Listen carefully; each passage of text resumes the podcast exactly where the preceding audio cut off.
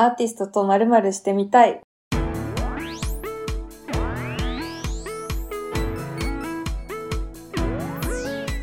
アーティストと〇〇してみたいは、アートマガジンアートオーク代表新井丸が今一番会いたいアーティストとやってみたいことをするゆるいアート番組です。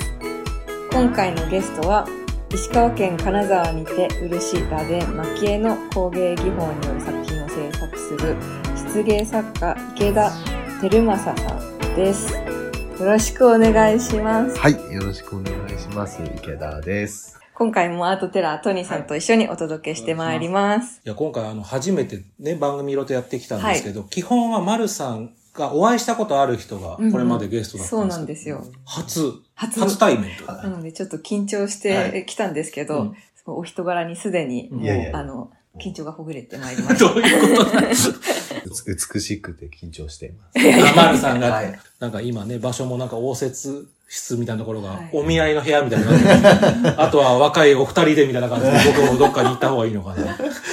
古民家を改装しうんた、あの、アトリエに今お邪魔してるんですけど、はい。うんまあ、江戸時代うん、幕末の建物で、うんまあ、下人中の、あ、いや、まあいいや。あの、な何を言う？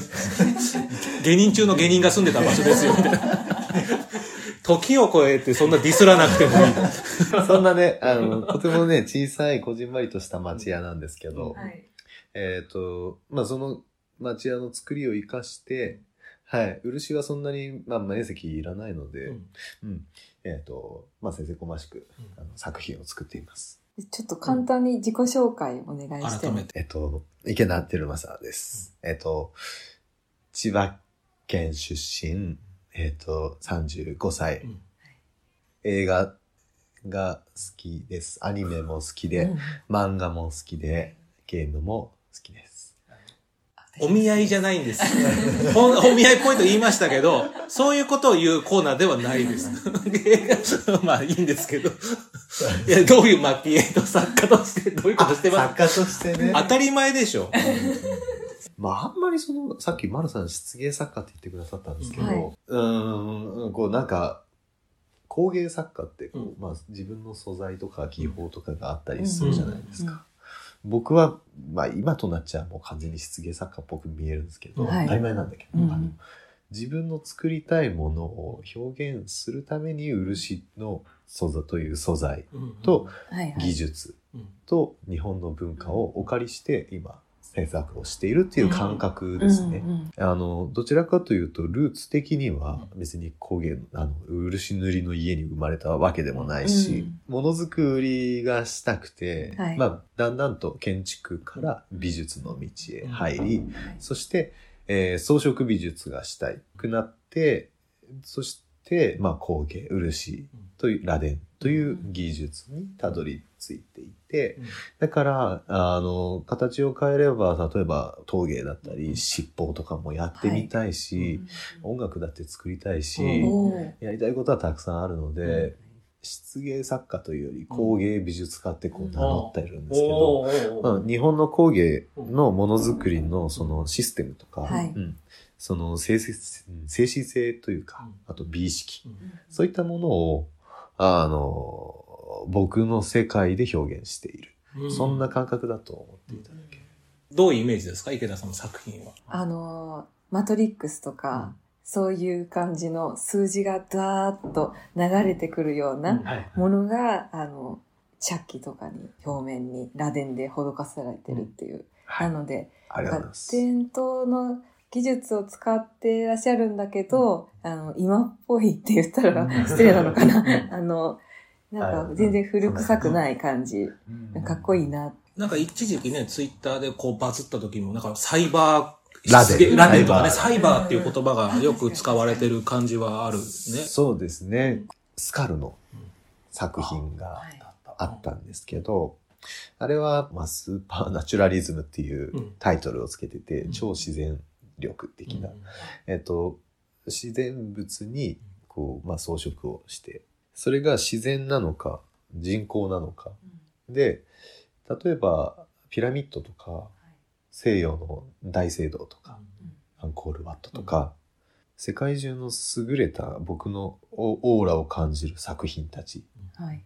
人工で作られたものにあることには変わらないんですけど、うんうんうんあたかもそのなんでしょうねこう別次元の力例えあばーうんその例えば異星人が、うんうんよくピラミッドも宇宙人が作ったんじゃないかみたいな説があったりみたいな。うんうん。だから人知を超えた力を感じた時に、こう人々はそれにこう神を見出す。はいはい。大パーツみたいな。そうそうそうそう。霊性というかね、かうん神なるこううん存在をこう感じるわけじゃないですか。うんうんそのシステムというか、はい。が、まあ面白いなと思ってて。うんうんまあ漆のその完全性というか、とてもこう密度のある装飾ができるし、完璧なあの艶とかはい。を目指す、そういうう技術なので、うん漆の技法を使えばあたかも、まあ、人が作ったものではない超自然的な物体が生み出せるんじゃないかっていう、うん。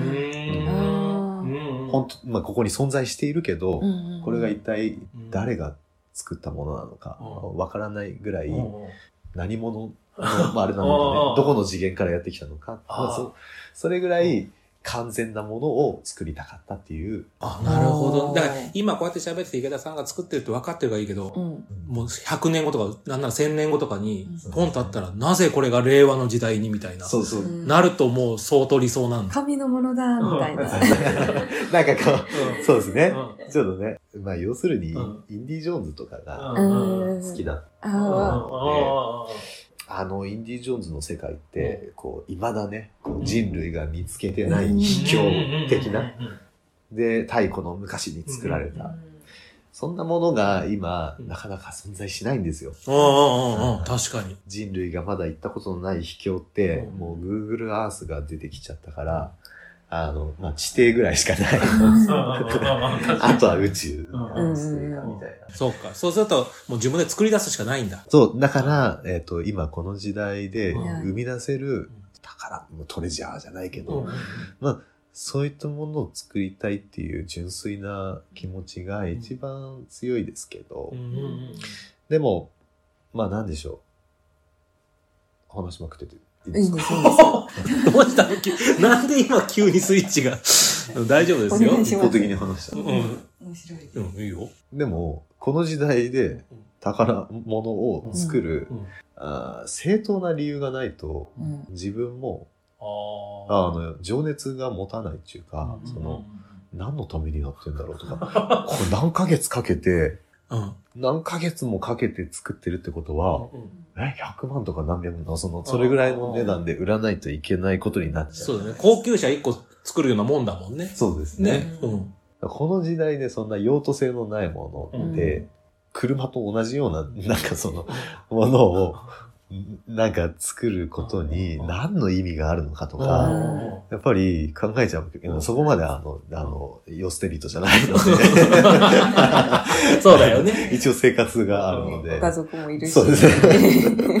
いや、まあまあ、その正当な理由を考えなきゃいけないわけですよね。それをずっと美大の頃う、んやっぱり僕の作りたいものを今、漆で表現しようと思うと、うん。何らかの、うん。おまあ、文脈が必要になるわけですよね。美術的な。はいはい。うん。で、漆なんてもうやめて、うん。東京芸大の先端芸術コースに行って、うん。まあ現代美術がうんもちろんその好きだったので、うん。うん。えっ、と、もう漆なんてこんなうん時間のかかる、お金のかかるメディウムを 使うより、うん。まあその彫刻家とか、うん。例えばうん。映像とか、写真とか、今なら表現媒体って何でもあるじゃないですか。あるある。うん、だから何でも自分の好きなことをやろうと思ってたんですけど、まあその時21世紀美術館でうん。工芸未来派っていう展覧会があって、はい。まあ近くでねその工芸のうん。それこそ桑田さんとか？見附さんとか、うんうんはい、僕の師匠の山村先生、はい。山村信也さんっていう方もそこに出されててで日本のものづくり代表するその工芸でも技術と、まあ、完成度。で、その極地まで達するとそれは一つの表現になるんだなっていう、はいはい。うん、説得力を持ち始めるなっていうことに、えー気づいて、うん。でもう片足突っ込んでたのでじゃあこのままやっぱり行ってみようと思うんって、だけどまあ相当大変な、うんあ人生になることはもう覚悟の。うん。そうか、その時に。まあ単に技術とかうん。素材との対話じゃないけど。工芸、ザ工芸ですよね。うん。ううん。ん。まあ今まで通り昭和の工芸作家と同じような感じですしても、まあこの先はまあ難しいなと思っていたので、だから、あの、イケてるさん、あ、イケてるさんと呼んでいはいるんですけど。大丈夫です。大丈夫です。はい。なんか業界ではイケてるさん、池田で。あともう一つの読み方、テルマさんって言われる。青山以来のテルマ。この番組はイケてるさんになえ、る。イケてるさん。さんはイケてるさん呼びではい。うんはいあの、イケてるさんの作品って、うんだから、あの、伝統の技術だけど、今のアイコン的な世の中を反映してるような、あの作品だなって個人的には思ってて、うん。それをじゃあ未来のなんか100年後とか1000年後の人が見たらそうあこの時代はこういうことがあったんだなってきっとわかりますよね。ありがとうございます。そうですね。こう、だから時系列がそこでその大学生の時に戻るんですけど、うん大学3年生の時に、こう、こうまあ工芸で行くっていうのは決めうん。て、で、じゃあどうやったらうん。その価値あるものを作れるか。うん。うん。主観的にも客観的にも、うん。うん。時代にとって価値のあるものがう、ん。やっぱり生み出さないといけないわけですよね。っていうことを毎日寝れなくなるぐらいずーっと布団の中で考えてうん。いたんです。でも、その時、漆の技術を学んでいたし、各地の職人さんとか、えー産地とかを回ったりして、うん。で、その、あとは伝統的なその工芸っていう世界にうん。結構その使っていたので、うん工芸の世界って、例えば師匠のうん図案をうん引き継いで、その図案に沿って蒔絵を描くとか、あのね、伝統うんっていうその様式を大事にしているので、今でもって。今でもそうですね。だから同じようなものばっかり。ゲテルさんも言わないようそれを言わないようにしてきた。外堀から外堀からやってたのに。言っちゃったよ。それはそれで、それも大事な部分もあるんだよね。あのそ、そこも大事だ。し。そこがうん。大事に残されてきたからこそ、うん。僕はうんその教育に預かれているので、その伝統が存在しないと、うん。その革新も生まれないので、僕みたいなこうん。う、ちょっと、あの、は反抗的な人間がたまにい いるぐらいでちょうどいいのかもしれないんですけど、はい。あの、自分で言っててもおかしいか そうだね。そうですね。だやっぱりそこはそこでとっても日本の工芸をそうここまで、うん、来たのが大事なことなので、うん。うん。じ僕自身もその先生方に教わって技術をはい。学んでいるので、うんだけど、ちょっとこのままじゃまずい、土幻化せんといかんっていう感覚は、なんで宮崎で 急に。あら、千葉出身で、金沢にいるのに。まあでも、そう、そう思ったんだね。うんそうですね。っていう気持ちもありつつ、うんで、僕って何なんだっていう、その、はい。僕が表現すべきものって何なんだっていう、僕はもう本当ベッドタウンに生まれて、漫画、うん。ゲーム、うん。アニメとかうん。で育ってきたんですよ。で、日本の工芸って花鳥風月じゃないですか。あとは和歌の情景を描いたり。それを僕は描きたいのかなって思った時に、今そうじゃないなと思って、今この時代で自然美ももちろん存在するけど、うん。この時代じゃないと描けないものがあるはずだと思って、じゃあその装飾美術例えばその時間をものすごいかけて労力もかけてうん。高価な素材でとかやる上でやっぱりどうしても力の象徴っていうものが必要になるんです。うん日本のうんその漆芸も金とか蒔絵。であれだけ高価なものを使って、うん。何のためにってそれ将軍とか大名、朝廷とかに献上するために徳川家の初音の調度っていうものがあるんですけど徳川美術館にあるやつです。そうですね、うんううん。ん姫がこう嫁ぐといはいその調度品を、えっとこしらえて職人がえーまあその要は一番最上級のものを作るために、うん。職人たちが切磋琢磨して下手なもの作ろうもんなら、物理的に首が飛ぶかもしれない。ああ、そうか、もう命かけてるんだ。命かけて、もう、もう当時日本ではもう、漆芸装飾ってもう最高、うん最高位のものですよね。だから、その技法の、うんまあその歴史の末端にある人間が、うんじゃあ何を作るべきかっていうことを考えるようになるわけですうよね。んで、今この時代の力の象徴って何だろうって思った時、こう、僕は情報かなって思った。ああ、インターネットとかの時代でもあるし。そうですね。うん。大量のデータというか、はい。えっ、と、まあ、要するに人間の英知の集合体みたいなものを、こう、お祈りするよりも、おそらく、ググった方が、あの、なるほど。でも分かる。例えばじゃあ家の、うん。例えばクーラーが止まっちゃったってなった時に、昔の人はもしかしたら祈ってね、そうですねクーラー動かないかなって思うけど、今すぐググるもんねクー。ラーどうや、どうやったら治るかなとか。クーラーが止まったのはもしかしたら、か神様の怒りに触れたのかもしれない。うんで思うか、昔の人は。でも今情報だもんね。そうなんかですね問題解決したい時もすぐ調べて、うんそうか。だからやっぱ情報が力なんと僕は思ってうん、まあその、今の数字っていうのは、うんまあその週、その、世界共通言語ではい。理解できる、まあ、模様になりうるかなと思ってうん使っています。えっと、蒔絵とか、あとは卵殻って卵の殻。ああ、殻を張る。やつ。うんうん。いろんな技法があるんですけど、うん。でも、うん一番今の時代に合った色うん。って、あの、僕、こう、螺鈿を0.08ミリってコピー用紙ぐらい薄くしていて、なおかつ研ぐとそれが0.5ミリぐらい、0.05ミリぐらいになるんですかね。うん。0.5ミリ。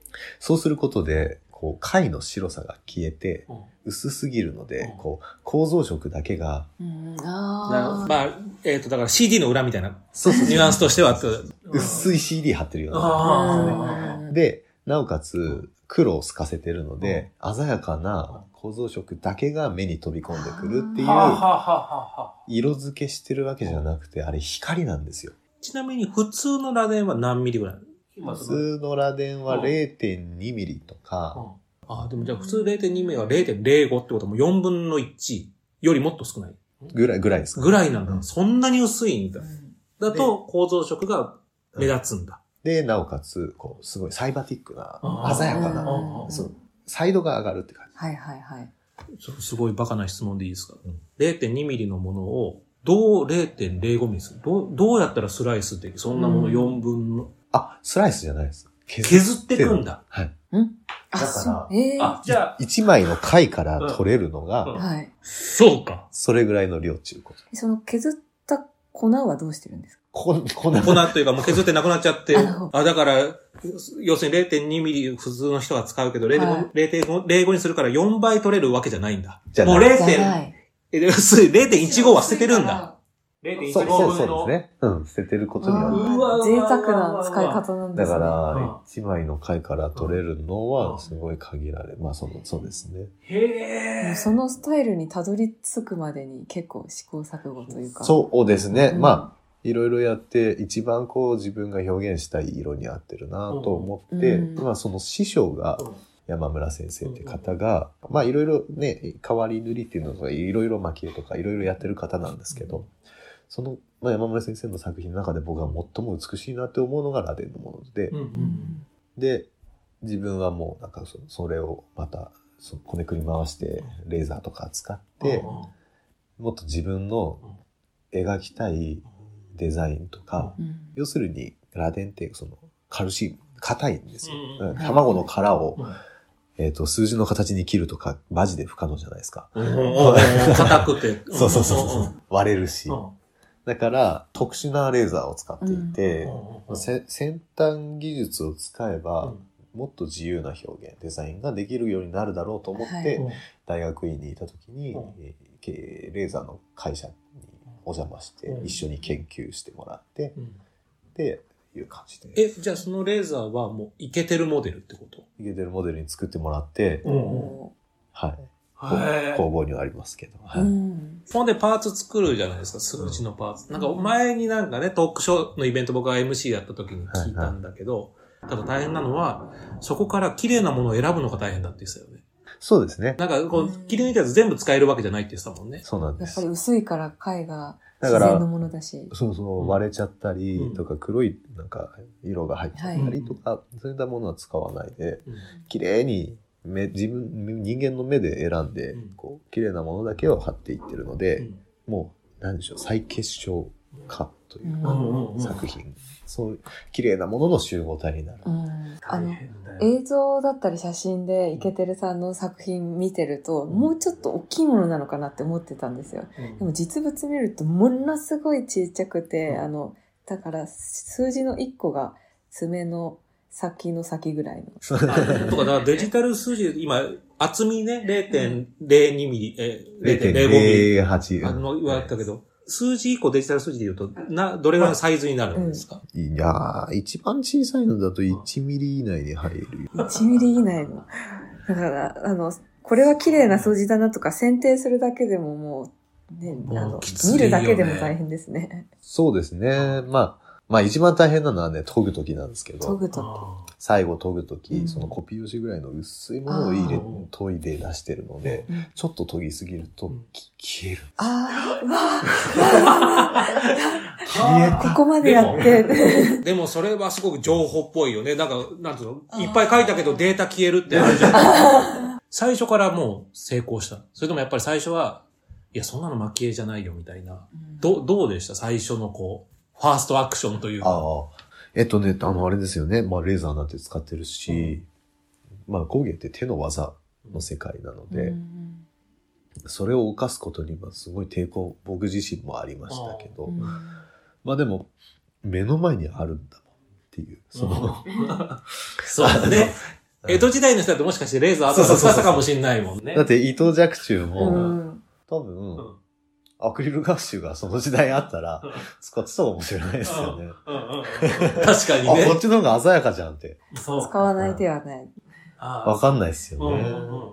だから、あの、まあ、いい一緒と思ってうん使っていたけど、まあでもなんかこう、とても先生方、からはうん挑戦してしてるね、みたいな、そんな感じ。なんか、あの、いい意味ですか？いい意味で、あその、ーうん、うん、あ、よかった。ちょっと捉えていただいてうんいるので、ううん。なんか結局その技術、あの、表現したいことがあって、それのための技術ですもんね。そうですね。だから、あの、だから本質じゃないっていうか、その技術の方うが。んうんおっしゃる通り、丸さんのおっしゃる通り、こう、新しい技術とか、そういうコンピューターとか、使うんだったら、小労力のために使ってはいけないと思っています。うんうんうん労力を削ったり、こっちの方が楽じゃんとか、うんうん。簡単だしとか、っていうのでやる使ってしまうと、こう素材とちゃんと対話できなかったり、はいはい。作ることの意味とか、うん。うん。あとは自分で作りながらこう形を見たりとか、はい。デザインを考えたりもするわけなので、そこの時間を削ってしまうと工芸としては非常によろしくない。うん。ううんん。新しい技術を使うんだったら今までにないことを可能にするため、うん。新しいデザインだったりそのために使うべきだなとは思っています。うん。かっこいい。だからこの先の時代工芸ってやっぱり今の流れでいくと本当に必要のないものにだんだんなっていっちゃうので、まあ、特に漆ってその食洗機入れられないし電子レンジ入れられないしうん。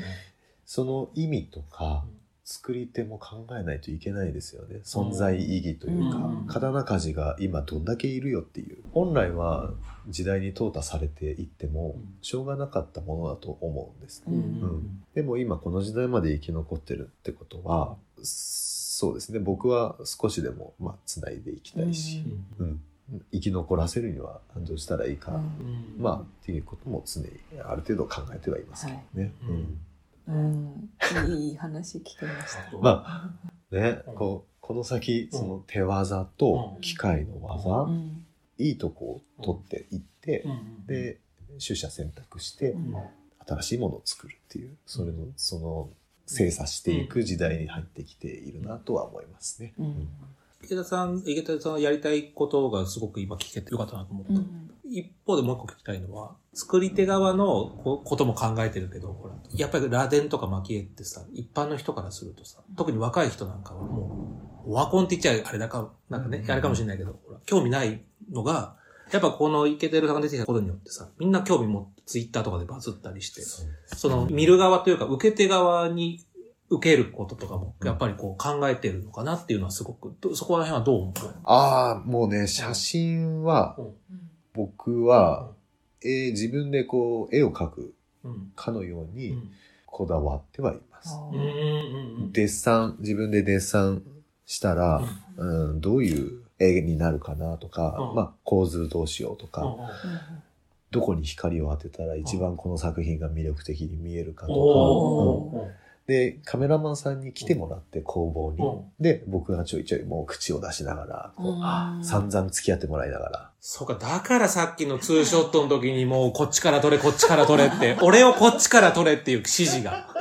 そうですね。癖が出ちゃって。あの、ここ、まあ俺のベストはここだそうそう、僕はこう、ちょっと、あの、左側から撮らないと、ちょっと造形的に美しくなく でもそういう感じで自分の作品にもあるんだ。ここから見た方が綺麗だし、みたいな。うんだって、マルさんもそう、写真撮るの好きだし、得意で、アートの作品とか撮ってんだけど、もう言ってたもんね、さっき。もう、あの、作品が撮りづらくて、反射しちゃうし、真っ黒な、なので。光の加減であの数字が見えたり見えなかったりするから、もうどうしようとしてピンも合わないしって言って苦戦してました。もう完全にうん特殊な技術が必要で、こう、上面とか、景色が反射しているので、うん白いものとかを反射させないと、螺鈿が綺麗に見えてこなるほど。はあ、そうなんだ。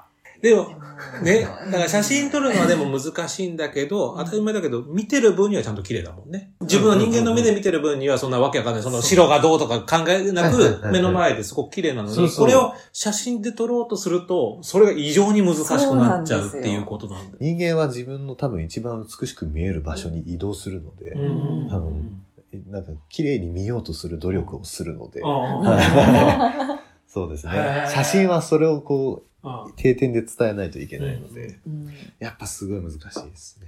ちなみにだけど、マルさんの格好見てなんか気づあ、でもちょっと、ちょっと違うか。実は、あの、なんかなんとなく螺鈿意識して、今日わざわざそれでいらしてたんですって。ありイケてるさんに合うからなと思って、ありがとうございます。遠目に見たらちょっと、緑そうですね。緑とか赤とかさっき言ってた三原色を感じる。はいはい。本当だ、赤、青、緑。うんそういう。さあ、マルさんやってみたいことは今回何ですかイケてるさんと螺鈿体験をしてみたいです。す。低い映画出ました。じゃあ今からやらせていただけるということで。はい。さあ、ということで、じゃあここは体験ということで、今日は一体何をやればいいんですか？えっと、まあ、僕、まあ、こう、普段作ってるものの、はい。まあパーツなん、パーツなんですけど、はい。これを、うんうん。これに習って、はい。えっと、螺鈿を並べていく作業に。え、あの、ものすっごくちっちゃいですけど、この1個の数字が、これ1ミリ。幅は1ミリはないですね。ないですねあの、0.7ぐらいかな。高さは1.2ぐらいかもしれない。それを乗っけていく作業を今から。乗っけていきましょう。はい。簡単に言って。あの、初、え、マルさん当然初ですか？初です、初あそうです。初螺鈿。乗せるこの道具が針みたいなものなんですね。はい。ピンセットじゃないんだ、針なの。そして、僕らは、えっと、爪楊枝をペロペロするんですけど、はい。マルさんは漆をペロペロするわ、させるわけにはいかないので、爪楊枝の先をこうこう湿らせてくだあさ、い。それ爪楊枝なんだ。爪楊枝。あこうはいはいはいカートリッジ式になって本当だ。一方は爪楊枝、一方は針になってはいなるほどる。爪楊枝で拾って、こ。こグッと入れると、グッと力を与えると割れますので、うわ優しく広い、大きい。そして針で動かし、うん整列させるという、究極に数字地味なの順番は何でもいいんですか？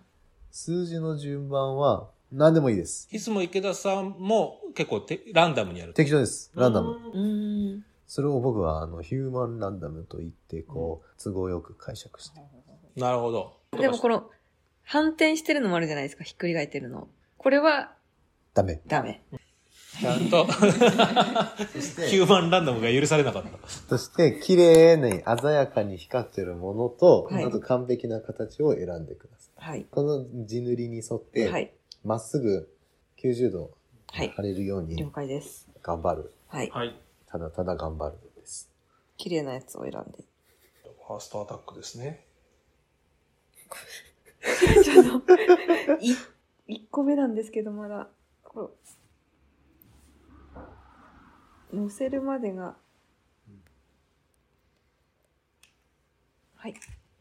それで、それで、この線に合わせる。線に合わせる。はい。まあ、まっすぐに、上ちょっとはみ出すぐらい。上ちょっとはみ出すこれぐらい？うん。ちょっともうちょいはみ出さないと、キワキワまで家電で乗っからないので。うん、OK です。細かい細かーこれを1日でも熟練になるとどれぐらいのペースでやっていけるんですか？早い人は本当に早いし、1分で言ったら4、5個はいけるってことだからそうなると一作品、本当に1万とかね。先生どうでしょうか ?2 個目。2個目。はい。えっ、と、少しずれてます。ずれてます。もうちょっと90度まっすぐはい。になるようはい、に。承知しました？ああ、いいですね。はい。いいですね、出ました。次はちょっと赤を拾って、赤、赤ないか赤系、赤系ですね赤系なん。だああ、なるほど。そういう色も。色も、まあ、赤1、2、青緑が8ぐらいの感覚で、えー作ったり、まあ、そのレシピによって、あ、赤見つけました。もっと大きいの渡せよ。いえいえ。これが一番ちっちゃいわけではない。ピースとしては、まあ、かなり小さい。つ小さい方。うん。じゃあ、普通は初心者のやつを用意していただけると。初心者って何いや、確かにわかんないですけど。確かに初心者って何？マルさんどうですか？こう、黙々とされてますけども。あのね、黙々とやっちゃうんですよ、これ。やっぱそうなんです。すごい癒しなんです。あ、癒しなんですか？どうですか？まさ癒しですか？まだちょっとそこまでで達せてないんですけど、俺もそう思いました、今み。これのどこが癒し作業なのかなと思いながら。なんかあの、ちょっとずれて黒いのはみ、上に乗っかっちゃったんですけど、大丈夫ああ、そうですね。こう、ああやっぱダメですね。極力こうねそうですよね。ストレスになってるじゃないですか、その癒しどころか。極力綺麗な、綺麗。あの、面を保つように。はい。はい。でも、やっていけると上手くなってて気持ちよくなるんだろうね。こう、整列していくうん。感じがとか。そうでしょうねんあとは、こう、なんでしょう。他のこと考えず、あの、何かに集中する時間って、情報処理、うん。情報遮断する。タスクをこう、うん。あの、キャッシュを減らしていく感じの、うん。なんかね、癒しがありますね。そうしながら情報をモチーフとしたものを作っとるという、なんかすごく 矛盾した話を聞いてる感じですよね。これあとしかもめちゃめちゃ薄いじゃないですか。貝。くしゃみとかしたら飛んじゃう？そうですね。だからもう花粉症の人とか大変ですね。ね。あんまり面白いことを喋ったりする。あ、そっか、ここで？じゃあ笑いとか取りに行く人はいないんだ。あの、くすっとね。くすっとする笑いがちょうどいい。うんなるほど。爆笑なんで取ろうもんなら。そう、じゃあこれで一旦、はい。どうですか、丸さんやってみていや。ー、すごい思ったより大変。これが、あの、器の前面にって考えるとゾッとします。そうだよね。うんうんうん。え、今いくつ結局つけれました？大体、1、2、3、4、5、6個。でも、でもそう考えると意外とできそうじゃない？うんうんうん。10分かけて6って聞いたら、もう俺はうん。うんとしか思わない。だって、これでだってこのパーツに全部つける、埋めるだけでも、かなりかかるよね、そかなりしたら。かかります1時間ぐらいで、1時間もかかんないな。これ今、お題というか、この見本があるじゃないですか。そうですねこれは見本は作ってくれた人どれぐらいでつ、これぐらいだと作れちゃうのいやー、もう40分ぐらいで多分。プロ。確かにこのうん赤と緑、青がバランスよく配置されてる感じが。そうですよね。んまあ、まあ40分もかかんないかもしれないですね。そうか。どうですか、丸さん。ここで働いてみたいなっていうのは。私は足手まといになりそうだ。でも、お面白い。あ、うん、やっぱりやってみないと、こんなに大変なんだっていうことがわからないですそうね。多々ある漆の工程の中の、もう本当に1工程に過ぎないうん。ので、そうだよね。これだけやってるわけじゃないんだもんね。全部で4、生地作って50工程があるので、うん。漆ってただでさえ時間がかかるものなのに、それにまた時間のかかる装飾をしようなんていう人うが、ん。これあんまりいないんですよ。うん。本当に、それこそうん。一体何百万です作品売らなきゃいけないみたいな世界になっちゃうので、いやでもこの労力を知った上で見ると、うん。安く感じるんじゃない、うん。逆にね。いやもさあ、じゃあ改めて、どうう、ですか、いや本当に大変なことが分かりました。はい 大変なこと分かったうし、ん、もうまた作品見に行きたくなったね。そうで今日見すね。見てから来たけど、改めてやってみてから見るとうん、また違って見えそうです。こう、あれ見ただけだと、なんかどうやって作ってるのかうん全然わかんないじゃないですか。うんだからといって、暑苦しくなりたくないので、涼しげに見せたいですけど。そうかそうか。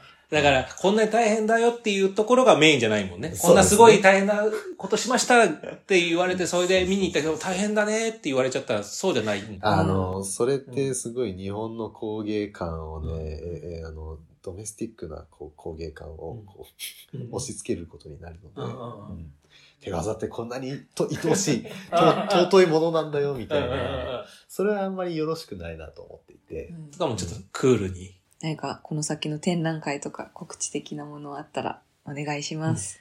はい。えっ、と、現在、金沢の21世紀美術館で、えー、というデザインギャラリーというところで開催しております。えー、虚栄振興展、ファントム、自分の展覧会ですよ。展覧会。シェル・オブ・ファントム・ライトうんという、うんえーえー展覧会が行われております。つまでやってるんはい。ですか？9月の18日だったかな。うんえっ、と、まあ、半年近くやるので、はい。どなたでも無料で。どなたでも無料はいで入れますので、えーまたそれに合わせて近くにあります、えっ、と、国立工芸館に、はい。えーポケモン×工芸展っていうのが、ねこれ大人気で行列できてますけど。そうですね。こちらにも4点ほど、えー茶器など、えー出品しておりま。す。そしてさらに、はいえっと、4月の22日から、えー6月18日まで長野県立美術館において、えー超絶技巧未来へというこ展覧会が行われています。まあ、日本全国の、まあ、変態的な技術を持った方々の ああの展覧会ですね。これはあの多分秋には三井記念美術館にも巡回してくるので、東京の方も見れそうでます。ね。はいはい。全国を巡回しますので、えーまた、えー調べていただけたら、えー近くのところでやってるかもしれません。はい。はい。もうなんか今年はじゃあイケてるイヤーですね。なんか美術館でそうですね、やらせていただけるのが多くて、とてもありがたいということです。いいですね。ますますご活躍が楽しみです。今日は本当にありがとうございました。ありがとうございました。この番組は不定期配信です。各種ポッドキャストサービスでのフォロー、購読お願いします。感想は洗い丸のインスタグラム、アット〇〇 C までお願いします。ではまたお会いしましょう。洗い丸でした。